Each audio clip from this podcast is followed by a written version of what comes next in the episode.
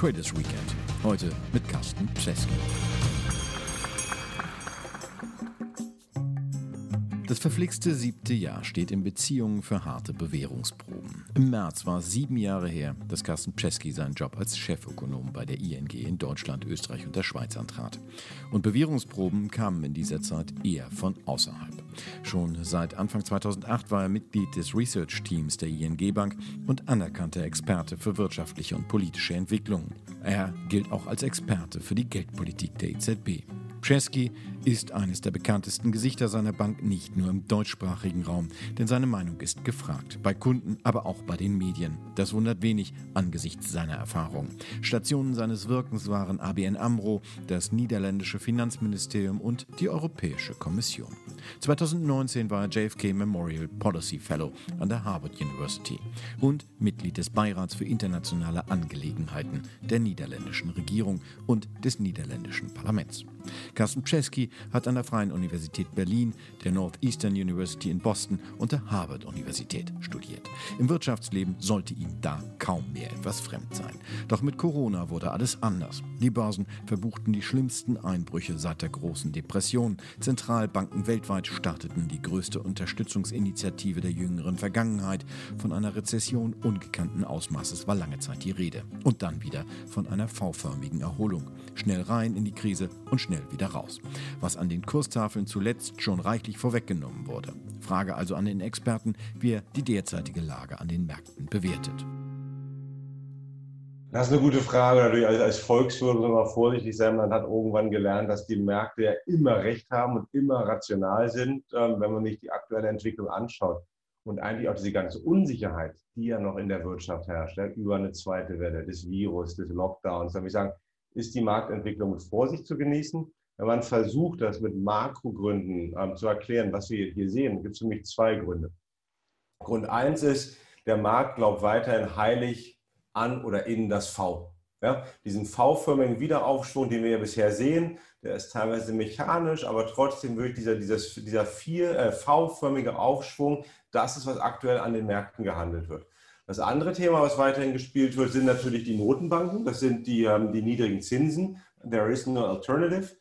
Und das wurde ja in der letzten Woche auch nochmal befeuert, eigentlich von aus Jackson Hole, von der Ankündigung der amerikanischen Notenbank, der Fed, die gesagt hat, okay, als ähm, ja, Schlussfolgerung ihrer Strategy Review wird sie sich jetzt auf durchschnittliche Inflationszahlen richten. Und was heißt das? Das sehen ja, die Analysten, Marktteilnehmer sehen das als ein deutliches Zeichen, dass die Fed noch mehr als in der Vergangenheit geneigt ist, um auch ein Überschießen der Inflation zu tolerieren, ein Überschießen und eine Überhitzung der Wirtschaft. Was also auch in der jetzigen Situation wieder heißt, die Zinsen werden nicht nur für lange Zeit niedrig bleiben, sondern für fast alle Zeiten niedrig bleiben. Ist der Abschied vom Zins, könnte man sagen. Ja, also wenn man jetzt ähm, die FED so gut verstanden hat und ja auch ein bisschen sieht, was in anderen Regionen, bei anderen Notenbanken passiert, wäre das wirklich fast der Abschied vom Zins. Man muss anders denken, ähm, welches Szenario würde uns den Zins irgendwann nochmal zurückbringen? Ein Szenario mit Inflation. Die ist aktuell nicht zu sehen. Ja, das sehen wir auch. Wir hatten ja diese Woche wieder europäische Inflationsraten, immer noch in Deutschland ein bisschen durch die Mehrwertsteuersenkung eine Null Europa liegt nicht viel darüber. Also es gibt aktuell keine Inflation. Ähm, steigende Arbeitslosigkeit, Unternehmen, die Probleme haben. Das heißt, auch in den kommenden ein, zwei Jahren wird es keinen Inflationsdruck geben. Darüber hinaus ja, kann es natürlich sein, wenn wir einen, ähm, eine Fortsetzung der Deglobalisierung bekommen, wir uns alle mehr auf regionale Blöcke richten, mit mehr Protektionismus, also mehr durch die Mauern hochfahren, sodass innerhalb der regionalen Volkswirtschaften wir so eine Lohnpreisspirale bekommen, so dann könnten wir Inflation bekommen, dann können wir auch nochmal den Zins zurückkommen sehen, aber in der jetzigen Situation in den kommenden Jahren also ich denke, man muss schon sehr optimistisch sein, wenn man hier in den kommenden zwei Jahren irgendeine Zinserhöhung ähm, entweder von der FED oder von der EZB in seine Prognosen reinsetzt. Was sagt uns das über den realen Zustand der Wirtschaft? Wenn man sich das anguckt, die Zahlen sind äh, jetzt bei den letzten Quartalszahlen gar nicht so schlecht ausgefallen, wobei man immer den Eindruck hat, das lag auch daran, weil man die Erwartungen bewusst mit dem Corona-Crash ganz gezielt nach unten getrieben hat. Und wenn die Erwartungen erstmal am Boden Boden sind, dann ist es leicht, sie sozusagen überzuerfüllen. Ganz genau. Ne? Das Schöne war ja, die Erwartungen waren so niedrig. Wir hatten ja auch der, der, ab April, auch noch im Mai, die ganzen Daten, die haben sich ja nicht immer wieder übertroffen in schlechten Neuigkeiten. So, wir wissen jetzt, seitdem wir die zweiten Quartalszahlen des Ganzen, aller, aller BIP-Nummern ähm, haben, aller, aller BIP-Zahlen haben, wissen wir auch, ähm, wie stark jetzt dieser Einbruch war. Man sieht eigentlich auch eine sehr schöne Korrelation zwischen ähm, Länge und auch, ja, sagen wir, Strengheit der ganzen Lockdown-Maßnahmen und dem Wirtschaftseinbruch, also die Länder, die äh, nur einen kurzen Lockdown hatten, die nicht so starken Lockdown haben, sind wirtschaftlich besser rausgekommen. So, und natürlich gehen wir jetzt davon aus, wir sehen überall Lockerungsmaßnahmen. So, und damit gibt es auch eine Wiederaufbelebung der wirtschaftlichen Aktivität. Das ist das V, ja, ganz deutlich. Ähm, würde mich auch nicht überraschen, wenn wir zum Beispiel jetzt im, im dritten Quartal extrem starke Wachstumszahlen bekommen. So, was sagt das aber über den tatsächlichen Zustand der Wirtschaft? Ja, da habe ich natürlich immer diesen, ähm, diesen Unterschied zwischen Zyklus und Struktur. Ja, Zyklus, Cyclical, ganz deutlich V, aber ich sehe jetzt auch immer mehr die strukturellen Probleme. Wir hatten diese Woche zum Beispiel die Arbeitsmarktzahlen aus Deutschland. Ähm, es gab auch eine aktuelle Umfrage vom IFO-Institut. Da sehen wir, dass immer noch ähm, irgendwie so knapp 40 Prozent aller deutschen Unternehmen Kurzarbeit angefragt haben. Und die Spannbreite in Deutschland geht halt irgendwie von 4% in der Pharmaindustrie zu 7% im Bau hin zu mehr als 60% in der Automobilindustrie und fast 80% bei, in der Reisebranche. So, das sagt uns einiges aus über den aktuellen Zustand der Wirtschaft. Wir kommen wieder raus, aber gleichzeitig wird es einige Sektoren geben, die strukturell in Problemen sind. Wir werden sehen, dass Corona ja auch ein bisschen ein Beschleuniger ist von nötigen Strukturreformen. Ähm, aber wo wir dann wirklich stehen, werden wir wahrscheinlich erst wissen, wenn, ein, wenn es nicht nur einen Impfstoff gibt, sondern wenn auch der Impfstoff wirklich Flächen in der Fläche an alle Leute verteilt werden konnte. Jetzt gab es, Sie haben es erwähnt, äh, die äh, Erhebung vom IFO-Institut. Es gab eine Äußerung vom IFO-Institut, wonach wir Ende des Jahres fast so stehen könnten wie 2019. Was hieße, im Prinzip würde äh, alles, was Corona an Verwerfung gebracht hat, faktisch auf dem Papier weg sein. Halten Sie das für realistisch? Das klang für mich jetzt etwas sehr optimistisch. Das ist extrem optimistisch, wenn wir uns auch noch daran erinnern, dass ja das IFO-Institut selber, so wie auch ganz viele andere, auch wir auch ähm, Prognosen gemacht haben, dass es wirklich bis Ende 2021, Anfang 2022 dauern könnte, bis Deutschland, Deutschland ist ja das Land, was wahrscheinlich am schnellsten und am besten aus der Krise kommt, äh, wieder zurück ist auf dem, auf dem Niveau von vor der Krise. So, wir sehen jetzt, ja, wir sehen jetzt so, der Einbruch scheint ein bisschen geringer gewesen zu sein, als das viele erwartet haben. Ähm, ich weiß auch, das IFO-Institut hatte damals, glaube ich, nicht so einen starken Glauben in das V. Ja, das sehen wir jetzt auch. So, damit muss ich dann auch ein bisschen revidieren. Ähm, aber wenn ich mir anschaue, dass er wirklich Gastgewerbe, ähm, Kulturgewerbe, Events gar nicht vorhanden, teilweise 30, 50 Prozent der Kapazitäten fahren. Also dann müssten wir ja andere Sektoren haben, die eigentlich wieder Überkapazitäten ähm, produzieren oder unterwegs sind, um auf dem Niveau von, äh, von 2019 zu sein. Also ich finde das noch optimistisch. Ich teile den Optimismus, dass Deutschland jetzt schnell rauskommt, stärker rauskommt, ja, auch aufgrund der ganzen Fiskalimpulse. 30, 35 Prozent des deutschen BIPs sind ja jetzt irgendwie in die äh, Wirtschaft investiert, unterstützt worden. Ähm, aber Ende 2019, mich würde es freuen, aber ich halte es für ein bisschen optimistisch. Jetzt haben Sie gesagt, es könnte ja eventuell irgendwo äh, Bereiche geben, die überkompensieren. Schaut man sich an, was jetzt in Amerika passiert, ähm, dort ist es ja seit einigen Wochen, eigentlich hat es den gesamten August geprägt, so dass äh, die Technikwerte äh, ganz massiv die Märkte getrieben haben. Es ist ein schier äh, ähm, unerschütterbarer Glaube an Technologie, der dort äh, offensichtlich umgeht und äh, die Nasdaq auf immer neue Rekordwerte treibt. Umgekehrt, die Standardwerte, die schwächeln ein bisschen, was deutlich wurde mit der Umstrukturierung im DAO, die wir jetzt äh, äh Anfang der Woche hatten, ähm, da sieht es ja ein bisschen anders aus. Haben wir eventuell jetzt auch bei uns den Glauben, dass Technologie uns retten wird oder ist das äh, äh eher ein amerikanisches Phänomen? Na, ich denke, dass wir auch in, in Europa auch so langsam drauf gekommen wir sehen, okay, durch Corona werden diese, diese strukturellen Veränderungen nochmal beschleunigt. Und ähm, Und dass wir hier auch den, immer mehr den Glauben haben oder was, die, die Erwartung, dass sich die gesamte Weltwirtschaft verändert, weg von der alten Industrie, noch mehr hin zu Hightech, ähm, Digitalisierung. Das haben wir, denke ich, auch in Europa gesehen. Das sind ja auch die ganzen politischen Diskussionen, wie wir es in Deutschland endlich haben. Ja, das sind ja auch die, die politischen Diskussionen, die wir in Europa sehen, wenn es jetzt darum geht, wie umzugehen mit China. Dass man ja da auch jetzt ein bisschen kritischer würde. Also wir sehen, denke ich, dass auch Europa angekommen ist in diesem Zeitalter, in, in dem es diesen ja, War for Tech oder War on Tech gibt, also dass sich die beiden großen Blöcke, die USA und China, darum streiten, kämpfen, wer jetzt die Vormachtstellung haben wird auf dem Gebiet Hightech, ähm, Digitalisierung und dass Europa jetzt auch ähm, da irgendwie versucht, ganz langsam nachzuziehen. Äh, inwieweit, Sie haben äh, die staatlichen Hilfen angesprochen, inwieweit kann das überhaupt staatlich äh, unterstützt werden? Technologie ist so ein Bereich, der hat sich bislang dem Subventionsgeschehen so ein bisschen entzogen, weil das ist eine Parallelwelt gewesen, wo viele Startups sich bei privaten Geldgebern Wagniskapital geholt haben, aber nicht wirklich, sag ich mal, von staatlichen Stützungen gelebt haben. Und so groß war ja die Unterstützung auch für den Startup-Bereich hier in Deutschland nicht. Inwieweit ist äh, das eher ein konservierendes Mittel, was hier in Deutschland passiert? Inwieweit ist das tatsächlich etwas, was die Strukturen fördert? Na, man, man sieht das jetzt schon auch in diesem ganzen Konjunkturpaket ja, diese 130, 135 Milliarden Euro. Das ist auch ein kleiner Teil, der auch wirklich ähm, Richtung Startups geht. Der größere Teil, muss man auch ehrlich sagen, geht eher in Nachhaltigkeit und, und, und Klimaveränderung, aber auch da, um die Wirtschaft zu unterstützen.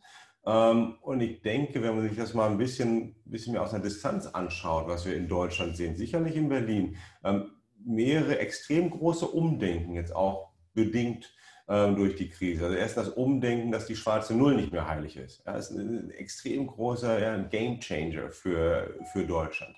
Dass äh, der Staat aber dann nicht nur traditionelle Konjunkturpolitik macht, also wie in der Form von Kurzarbeit, ja, einfach nur zu unterstützen, sondern dass er diese Krise eigentlich auch angreift mit dem Konjunkturpaket, um zu steuern, um den Strukturwandel zu steuern. Und ja, Technologie, Hightech vielleicht noch ein bisschen weniger, ähm, aber ich muss sagen, ich bin hier eigentlich schon optimistisch, dass wir sehen, ähm, dass neben den großen Themen Nachhaltigkeit, der Green Deal, auch Hightech, Startups, ja, Wagniskapital, dass das immer mehr Unterstützung bekommen wird. Jetzt gibt es Stimmen, die sind ein bisschen äh, skeptischer als Sie. Also wer diese Woche die Financial Times gelesen hat, äh, da hieß es, alles gut, was bislang passiert ist, auch Kurzarbeitergeld in diesem Jahr ganz okay. Aber ähm, wenn man das ins nächste Jahr überträgt, dann könnte das Strukturen konservieren, die nicht so zukunftsgerichtet sind und die am Ende des Tages äh, Deutschland und mit Deutschland als Treiber in der Europäischen Union, die Europäische Union, als schwächsten Wirtschaftsblock in der Welt hinterlassen kann. Ist das realistisch? Realistisch oder sagen Sie, das ist Schwarzmalerei? Die Kritik ist zu Recht. Ich denke, in diesem in dem kompletten Ende durchgedacht, vielleicht ein bisschen zu viel Schwarzmalerei. Ja, ähm, als, wenn man sich das rein von der, von der wirtschaftlichen Seite anschaut, gibt natürlich der, warum, warum brauchte ich jetzt schon eine Verlängerung des Kurzarbeitergeldes um nochmal ähm, zwölf Monate, also von zwölf auf 24, wenn ja die aktuellen Formen noch bis mindestens März nächsten Jahres laufen. Ja, da hätte ich auch noch ein bisschen warten können. Ähm, und, und natürlich ist es so, dass ähm, mit, mit dieser, ja, nennen wir es mal eine, eine Form der der, der Lohnsubvention, dass dadurch natürlich das Risiko zunimmt, dass eventuell strukturelle Veränderungen ähm, hinausgezögert werden. Gleichzeitig muss man auch sagen, ja, um der Politik ein bisschen Kredit zu geben, das ist halt wirklich eine einerseits, andererseits Geschichte. Aktuell wartet niemand darauf, dass wir hier Massenarbeitslosigkeit bekommen. Ja, und wenn wir das schauen, die, die offiziellen. Zumal äh, wir ja in ein Wahlkampfjahr gehen, ne? Exakt, das kommt immer hinzu. So, und dann ist er dann, dann, dann in, in der reinen Lehre, wenn wir sagen, die FT ist vielleicht auch ein bisschen liberaler, ähm, in, in, in der reinen Lehre äh, ist vielleicht jetzt ein bisschen zu früh. Aber äh, Wirtschaft ist immer auch eine Ab Wirtschaftspolitik, ist eine Abwägung zwischen verschiedensten Interessen. Und natürlich, ich meine, nachvollziehbar. Welcher Politiker möchte in ein Wahljahr gehen, in dem eventuell die Mehrwertsteuer ja wieder erhöht wird, ähm, in dem die Kurzarbeit ausläuft und die Arbeitslosigkeit steigt und dann auch noch die, ähm, das Aussetzen der Anzeigepflicht für Insolvenzen ähm, wie, wieder zurückgedreht wird und dass ich auch noch einen Anstieg von, von Unternehmensinsolvenzen habe. Das ist natürlich eine Geschichte, die möchte ich mir eigentlich nicht zutun, wenn ich jetzt Politiker wäre. So, und jetzt natürlich die große Frage, auch sagen, inwiefern wird es hier Strukturwandel dann verschleppt? Ähm, wenn wir uns das anschauen, und es gibt auch etliche Unternehmen, die jetzt auch die Situation schon benutzen, um den Strukturwandel voranzutreiben, ähm, würde ich sagen, gemischte Gefühle. Also dieses wirklich bis zum Ende durchgedacht oder durchredeniert, wie die FTs gemacht hat, zu viel Schwarzmalerei, ein bisschen Kritik zu haben an dieser Entscheidung, ist durchaus zu Recht. Wenn Sie jetzt äh, einfach mal Revue passieren lassen, allein was wir jetzt in den letzten Minuten äh, alles besprochen haben, ist ja eine Vielzahl von Themen, die uns äh, jeden Tag neu äh, ereilen. Ähm, kriegt man das überhaupt noch alles bewältigt, was da an Informationen zu verarbeiten ist? In dieser Krise ist es unheimlich schwierig ja, weil es ja auch so ist, wie nochmal Denkmuster werden aufgebrochen. Ich habe kein einziges Modell, was mir so eine Krise darstellt. Also auch ja, in, unserem Job, um Sachen zu prognostizieren, vorherzusagen. Ich kann, muss unheimlich aufpassen, dass ich auch keins der verschiedensten Elemente übersehe. Ähm, aber dann auch zu schauen, okay, wie, wie hoch ist dann die Wertigkeit eines solchen Elementes? Ja, auch wie, wie, wie wichtig ist das dann für die Finanzmärkte? Ähm, ähm, das ist, würde ich sagen, es ist noch überschaubar. Ähm, aber es ist schon viel. Und von daher würde ich auch sagen, sicherlich, wenn man aktuell als, als Marktteilnehmer all diese Prognosen sich anschaut, ähm, immer mit Vorsicht zu genießen, ja, weil wirklich hier keiner, keiner war, keiner hat diese Glaskugel, die ähm, die Wirklichkeit oder die Zukunft äh, super und ähm, lupenrein abspiegelt. Keiner hat die Glaskugel, Sie haben es gesagt. Ähm, auf der anderen Seite, äh, bewährte Modelle aus der Vergangenheit greifen nicht oder nur bedingt. Ähm, heißt es eigentlich ein optimaler Markt für Privatanleger, weil äh, es ist im Prinzip Rätselraten, was passiert. Als nächstes äh, mehr falsch machen als die Profis können sie ja auch nicht. Ähm, ja gut, das äh, ist ja nicht meine Aufgabe, das einzuschätzen, äh, was das der Unterschied zwischen den Profis und Privatanlegern ist. Ich denke, was hier ganz deutlich ist, ähm, Volatilität ja, wird zunehmen. Ähm, weil wir genau aktuell natürlich der Markt immer noch sehr stark glaubt, dass wir diesen V-förmigen Aufschwung haben. Fundamentalanalyse würde sagen, mit Vorsicht zu genießen. Ja, die Wahrscheinlichkeit, dass dieses V jetzt noch über Monate hinweg geht, ist deutlich geringer als die Wahrscheinlichkeit, dass es auch mal Gegen- oder Rückschläge geben wird. So. Und ähm, wie man darauf einspielen kann, das wissen natürlich die Profis besser als, als die Privatanleger. Gleichzeitig muss ich auch schauen, was sind die Alternativen? Ja, und die Alternativen sind in einer, in einer Zeit, in einer, in einer Periode, in der Notenbanken weiterhin alles machen werden, um die Wirtschaft zu unterstützen, indem äh, Staaten auch eher die Staatsverschuldung steigen lassen, um die Wirtschaft zu unterstützen. Was wiederum auch heißt, ja, auch machen wir gar keine monetäre Staatsfinanzierung, dass Notenbanken weiterhin geneigt sein werden, natürlich, um nochmal den Zins niedrig zu halten, sodass wir nicht wieder eine neue Schuldenkrise bekommen. Ähm, ist es schwierig, um ähm, eine, eine, ordentlich, ja, eine ordentliche, komplett risikofreie Rendite irgendwo anders zu bekommen. Wie gesagt, Vielzahl von Informationen, Vielzahl von Möglichkeiten. Ähm, heißt, irgendwo muss man auch mal abschalten. Äh, wie machen Sie das immer?